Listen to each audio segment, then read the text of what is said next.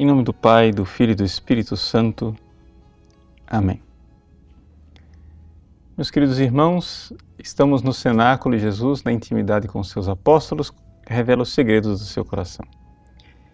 E não existe nada de mais secreto e mais íntimo do que o amor do Pai pelo Filho na eternidade.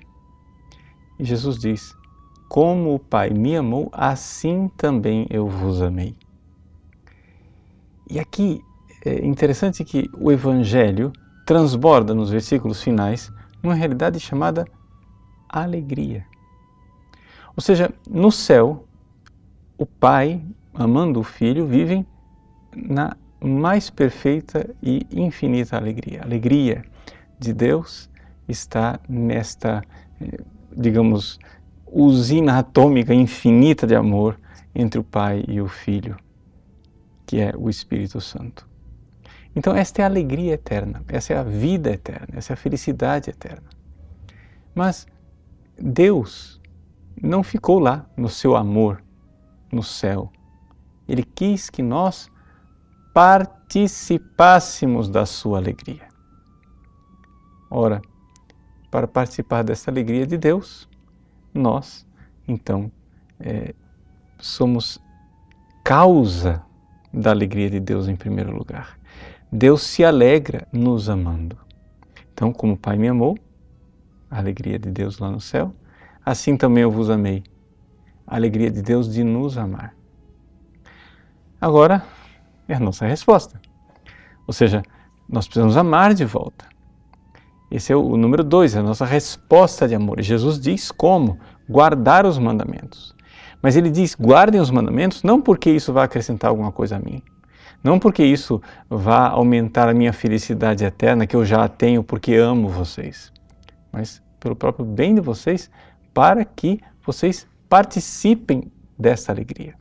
Então, a razão de ser de nós guardarmos os mandamentos né, é nós participarmos da alegria da vida eterna junto com Deus, é o nosso amar de volta. Mas se nós pensarmos bem, não se trata somente de mandamentos. Ou seja, não se trata somente do salário mínimo daquilo que nós temos a obrigação natural de fazer. Jesus diz que existe aqui um amor abundante, um amor que vai para além da justiça. Ou seja, se nós seguirmos os mandamentos, nós estamos fazendo aquilo que é justo. Mas Deus não nos amou somente naquilo que é justo. Ele transbordou numa superabundância de amor para nos dar uma superabundância de alegria e de felicidade. Então, sejamos generosos também se nós queremos realmente é, estar com Cristo, permanecer com Ele, como na, Ele nos explicou na parábola da videira e dos ramos, nós precisamos seguir os seus mandamentos. Fácil de dizer, difícil de realizar. Por quê? Porque precisamos da graça de Deus. A graça de Deus nos precede. Então é isso que muitas pessoas é, esquecem né? Se Deus nos desse simplesmente um bando de mandamentos para nós carregarmos um fardo nas costas, isso daí é, seria quase que uma opressão. Mas o fato é que Deus nos amou por primeiro. Deus se entregou por nós na cruz por primeiro. Então nós recebemos a graça desse amor. Nós recebemos esta notícia desse amor. E é por isso que tudo começa. A vida do justo começa pela fé. Pela fé quer dizer o seguinte: você primeiro, pela fé, no exercício da fé, que é a oração, você precisa receber esse amor. A fé é, digamos, o canal através do qual nós recebemos amor passivo, ou seja, o amor que Deus nos dá, para que ela então frutifique e nós possamos dar amor positivo para Deus, responder ao amor dele.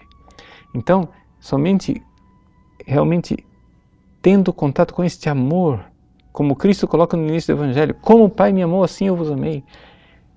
Sentir-nos, digamos, extasiados com esta realidade, com esse amor infinito que nos amou, é que nós então, em gratidão, seremos eh, resposta de amor nos mandamentos. É muito diferente seguir mandamentos como opressão e seguir mandamentos como resposta de amor. É isto que Jesus quer que nós façamos. Deus abençoe você. Em nome do Pai, do Filho e do Espírito Santo.